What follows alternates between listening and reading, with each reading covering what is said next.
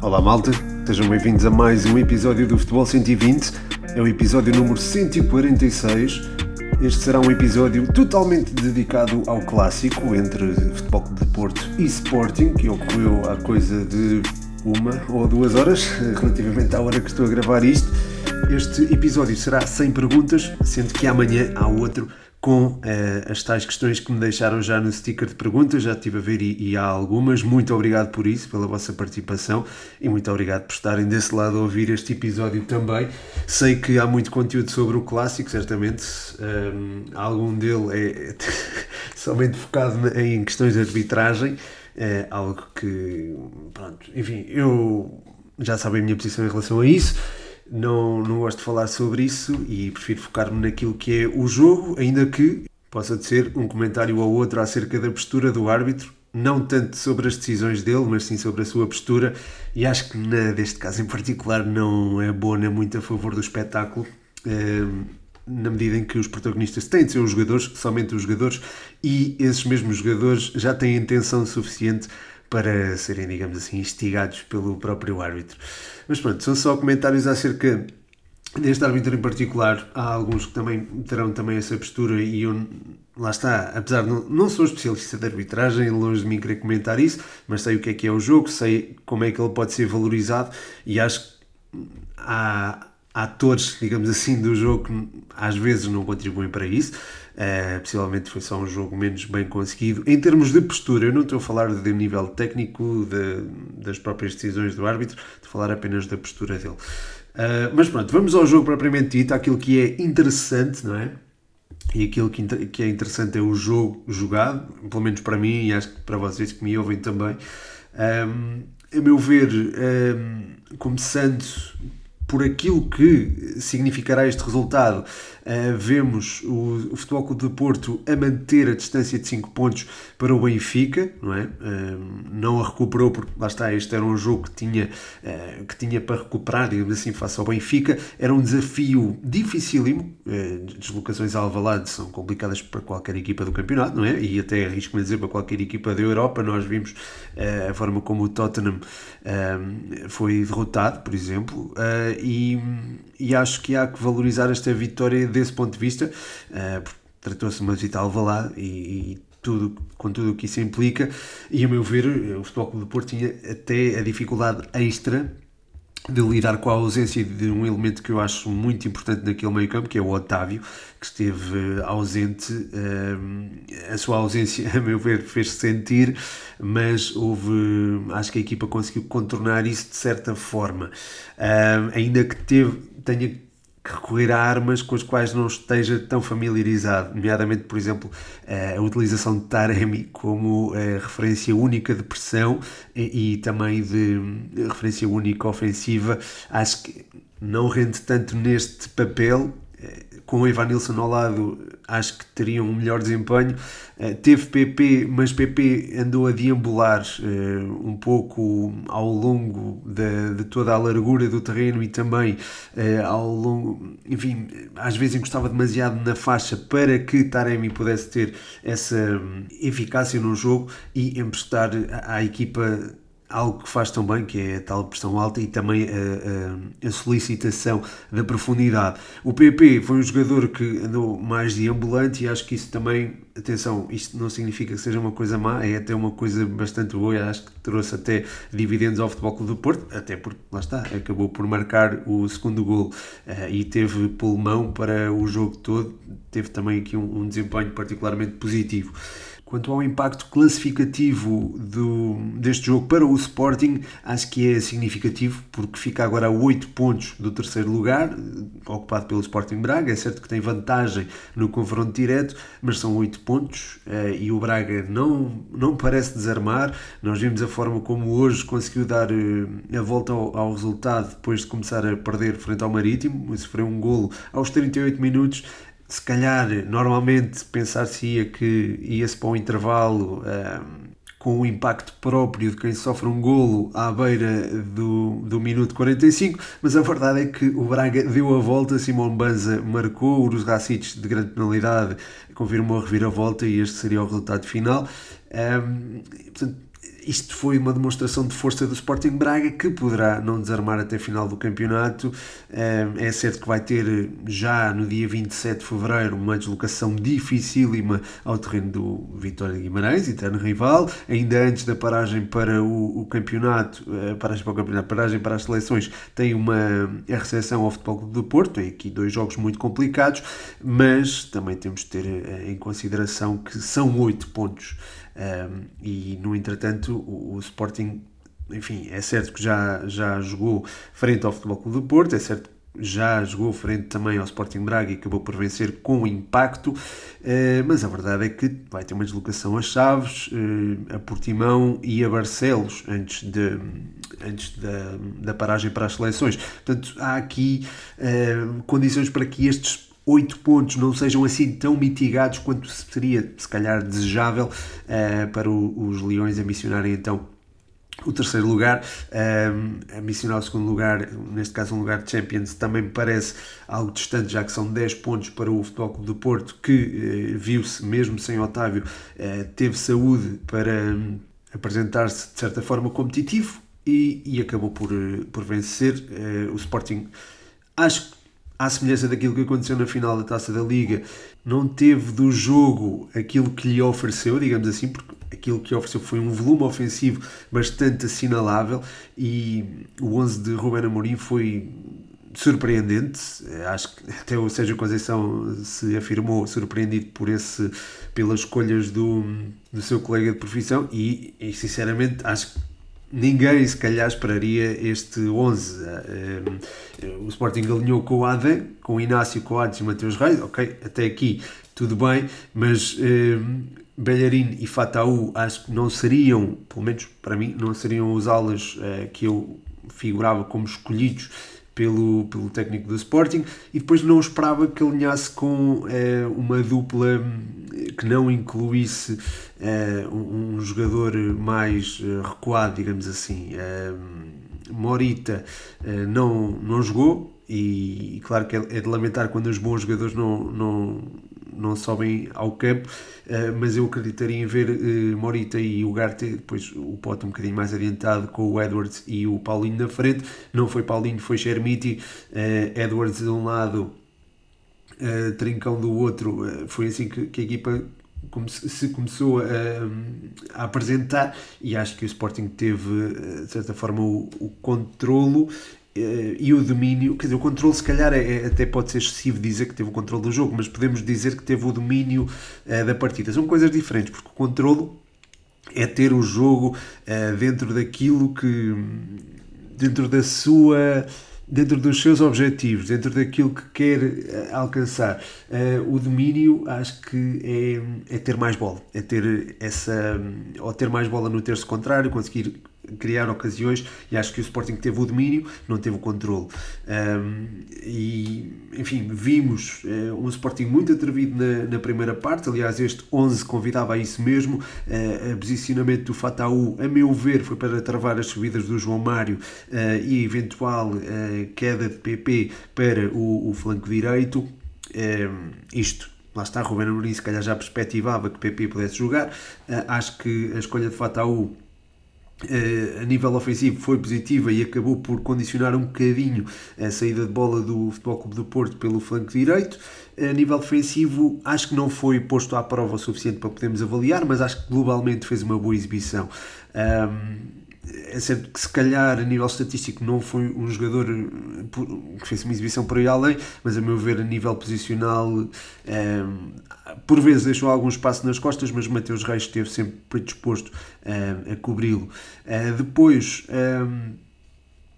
a colocação do Pote numa posição central, a meu ver, foi para dotar a equipa de melhor saída de bola. Sempre que ele baixava no jogo da taça da Liga, não neste, a equipa crescia bastante e conseguia criar com mais critério. Acho que também passou por aí, se calhar, a inclusão dele, porque trouxe, lá está, sensações positivas do jogo da, da final da taça da Liga, o jogo de Leiria. Uh, depois, a seu lado, teve o Garte, que mais uma vez foi um limpa para-brisas fantástico, um jogador com, com uma capacidade de enfim, de omnipresença, quase que se pode dizer dessa forma, uh, absurda. Já frente ao Benfica tinha feito um jogo monstruoso, repetiu aqui frente ao Futebol Clube do Porto e acho que chegou para as encomendas. Teve azar no lance do, do, do primeiro gol do Futebol Clube do Porto, mas acho que não é isso que caracteriza a exibição do Ugarte, que voltou a a ser um jogador imperial. Depois na frente, acho que a inclusão de Chermiti acabou por trazer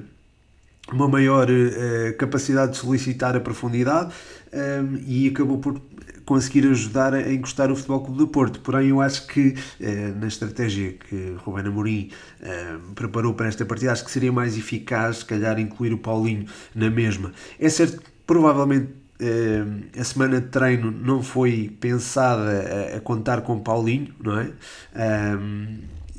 Acho que a despenalização só foi uh, veiculada na sexta-feira, se não estou em erro. Tendo, isto em, tendo isto em mente, é normal que uh, houvesse uma preparação com Chermiti uh, e, e se calhar talvez fizesse mais sentido incluí-lo. pensei que ele ia ser substituído a meio da da primeira parte, e a verdade é que quem acabou de ser substituído foi Trincão, achava que ele ia ser substituído porque tinha sido eh, tinha, tinha, eh, enfim, tinha apresentado queixas uh, físicas, isso não aconteceu, saiu sim uh, Francisco Trincão uh, para dar lugar a Paulinho e a partir daqui o, o Germiti começou a jogar em zonas mais exteriores, nomeadamente mais encostado ao flanco esquerdo e hum, lá está, não foi tão eficaz a meu ver quanto o Francisco Trincão nessa, o Francisco Trincão, tratá-lo por Francisco, o Trincão, pronto, não foi, o, o Germiti não foi tão eficaz quanto o Trincão a nível de construção, continua a ser um jogador uh, muito talentoso, o Germiti, o Trincão também, mas uh, acho que na ala acabou por não render tanto quanto aquilo que eu acho que podia render estando no meio. Uh, é certo também ocupou muito a zona central, sobretudo na, na parte final da partida uh, e sobretudo após o gol do, do Futebol Clube do Porto, uh, mas acho que a equipa caiu um bocadinho com esta, com esta troca. Uh, o Ruben Amorim apostou na surpresa e eu acho que isto é bom, atenção, eu acho que é muito bom termos estas, estas, uh, estes, estas mudanças radicais a nível, a nível tático, este, esta, de certa forma, até é, inovação dentro daquilo que nós esperávamos que, que acontecesse, não é? é o inesperado é sempre bem-vindo. não correu bem, Ruben Amorim, mas acho que é bom haver esse tipo de, de abordagens disruptivas, digamos assim. depois o Sporting enfim, depois desta mudança acabou até por criar, teve dois lances interessantes, um deles por Shermiti, o outro pelo, pelo Edwards, uh, de livre no caso, o Edwards foi de bola parada, uh, e a equipa, lá está, acabou muito bem a primeira parte. Na segunda parte, acho que caiu um bocadinho, uh, acho que houve ajustes táticos por parte do Futebol Clube do Porto, Marco Grujic passou a, a, a, descer mais um bocadinho e a auxiliar na, na, constru, na, na construção ofensiva. O Matheus Uribe, eh, com esta mudança, subiu mais um bocadinho. O André Franco foi um jogador que passou a ocupar zonas mais eh, centrais do terreno, eh, permitindo também esta subida do Uribe. Eh, e o PP passou eh, a ficar mais encostado a um dos flancos. Ora, isto fez com que eh, Uribe se integrasse e se aproximasse mais de Taremi com tudo o que isso uh, veio a significar, o Uribe fez mesmo o gol, uh, um lance que acabou por ser fortuito, é certo, à semelhança daquilo que aconteceu também uh, na Taça da Liga com o gol de Eustáquio, mas também à semelhança do que aconteceu nessa partida, o, o Futebol Clube do Porto acabou por dominar a partida uh, nesse, nesse, a partir desse momento. Dominar, não é dominar que eu quero dizer, controlar, assim aqui, voltando aqui à, ao jargão que usei há bocadinho. E acho que, lá está, a partir daqui houve um jogo que beneficiou imenso o Futebol Clube do Porto. Um, ehm, o Grujic e o Uribe passaram a jogar praticamente lado a lado. Um, ehm, enfim, a oposição àquilo que eu, que eu, estava a dizer há pouco. O André Franco também auxiliou bastante ali no corredor central. PP mais encostado na direita, eh, Galeno na esquerda. A equipa soube controlar as investidas do Futebol Clube do Porto, do, perdão, do, do Sporting, uh, que, enfim, é certo ia conseguindo bascular o jogo, Uh, com Arthur Gomes, então acho que a equipa ainda ganhou mais vivacidade, mas isso não foi suficiente e eu e lá está, a parte, acho que é, é difícil lidar também com, com uma equipa bastante fechada e, e com linhas tão juntas e tão bem organizada, que foi o caso do Futebol Clube do Porto. Foi difícil ao, ao Sporting contrariar isto e acho que há também aqui um pormenor que eh, se prende com as cinco substituições que o Sporting fez antes do Porto fazer qualquer uma. Isso acabou, a meu ver, por ter algum impacto físico na partida e também explicar o porquê do, o Sporting a nível físico não se não se conseguir uh, superiorizar ao, seu rival uh, e, lá está, o desgaste mental também entra aqui em, questão, não é? Um, foi entrando, o, o, o Sérgio Conceição foi um, pondo gelo no jogo, uh, é certo que a dada altura colocou Tony Martinez e Taremi na frente, mas isto durou 8 minutos, foi momentâneo, depois entrou Manafá para o lugar do, do iraniano entrou também Stefano Eustáquio para o lugar do André Franco e a equipa aqui acho que, pronto, aqui trancou mesmo tudo tudo. O Sporting foi forçado a jogar bolas longas, aliás foi através de uma dessas uh, bolas longas uh, que uh, causou perigo, através também de, de Chermiti. houve também o tal gol anulado ao, ao, ao Sporting, foi seguido de um golo do, do Futebol Clube do Porto, que por sua vez foi seguido de um golo uh, do, do Sporting. Estes minutos de compensação foram frenéticos, digamos assim. Uh, a dada altura que, enfim, o Porto fez o 2-0, mas eh, no último minuto de compensação com o 2-1 ainda ficou a sensação de que o jogo podia ter outro resultado, acabou por ficar assim, mas eh, enfim, foi um duelo à semelhança do que já tinha também feito na antevisão, que fiz no live, eh, na live do Instagram e também que depois publiquei no, no Patreon, foi um jogo muito emotivo, eletrizante e rico taticamente. E nesse sentido acho que há que dar uh, mérito, sobretudo, enfim, claro que Sérgio Conceição merece, merece todo o mérito porque venceu a partida, mas as soluções que Rubén Amorim foi encontrando, apesar de não terem resultado, merecem, a meu ver, uh, uma palavrinha porque são soluções disruptivas, é a criatividade a entrar na estratégia e isso é ótimo de se ver. Acho que o nosso futebol precisa deste tipo de, de abordagens e nesse sentido também aqui eh, os meus parabéns, digamos assim, ao, ao Ruben Amorim. Um, também quero só dar uma palavrinha para a exibição do, do Chermiti que um, se estreou a marcar num clássico e acho que é um miúdo que tem um, um, potencial enorme. Como estava a dizer há pouco, foi um jogador que não teve, ou pelo menos acho que podia ter mais preponderância jogando no centro do ataque, mas lá está, só, só quem só erra quem decide, e quem decidiu foi o Rubén Amorim. Um,